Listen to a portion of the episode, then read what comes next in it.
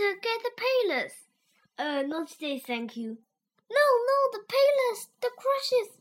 Quick, someone's kidnapped Miss Spangle. Oh, hold on. I do have a passing acquaintance with the language of the street, and I do believe this chap is need some of assistance. Go ahead, young fella. I need a payless, mister. I've been kidnapped. They've taken Miss Bangle. He would like us to make contact with the police.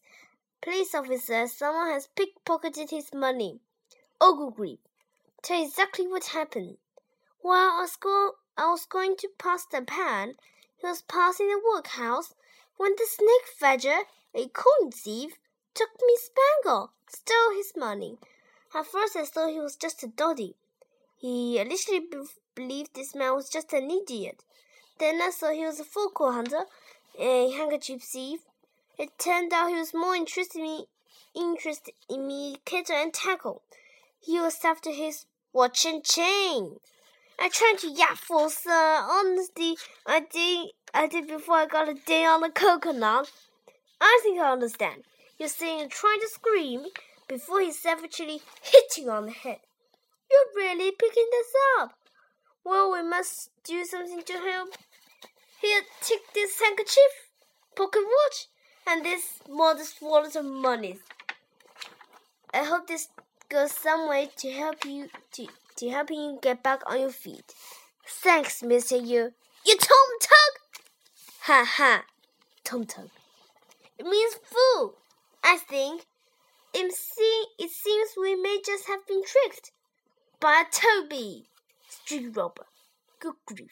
How can I be such a colt's head? You gump. River rat. Wobbler. How dare you, pudding snammer. What was invented by a Victorian called Sir Robert Peel? Is it A, the potato peeler, B, the police force, or C, the pooper scooper? The answer is B. There was so much crime, Sir Robert Peel invented policemen, known as peelers, after him. Griff returning invention. The car. Victorian motor cars could travel at the main mind-boggling speed of four miles per hour. A man walking in front of the car with a rag flag to warn people crossing the road of their impending doom. It was a good job, apart from the car was traveling downhill. Ugh! Hmm. And when the car was trying to climb up a hill.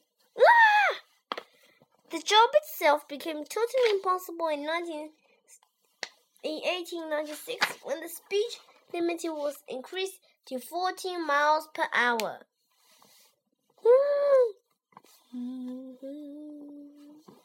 Grows up, it's ready, steady feast. And the first guest is to the peasant Buster. Please welcome Buster the peasant. Buster, what what's your first ingredient? A turnip. Uh, that's not going to be very nice on its own, is it? What else? What else have you brought? Another turnip. Uh, so what you going to make? Today I'm going to make turnip soup, then roast turnip, followed by turnip crumble, followed by rickets, scony, and malnutrition. Right, let's meet our second guest, Cheer the aristocrat. Oh, Richard Scarsburg. Oh, my lady. Oh, Rich- oh no. Oh, Richard, eh, what have you brought with you? I've brought a whole salmon. It's swung. Oh, wild boy! Ha ha ha, yes. A hunch of honest medicine and a pie. What's that pie? Just start it. Oh, so what's it going to make? I'm going to make big salmon, pig stuffed with swan, and whole roast deer, followed by bloatedness and nasty case of gout and life-threatening diabetes. Hey, you should eat more it. Yes, I suppose I could do with more vegetables. Oh, take the turnips. Ooh, is that little bit mean? Nonsense. She can have the scraps after the dogs have finished with them. Huh.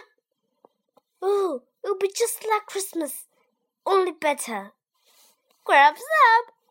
Don't touch me, Buzzer. Diabetes are gone, and diseases we can be caused by eating too much rich food. He saw that Henry VIII had them both when he died, and I can believe that. Henry's food was so rich, he probably had his own bank, bank account.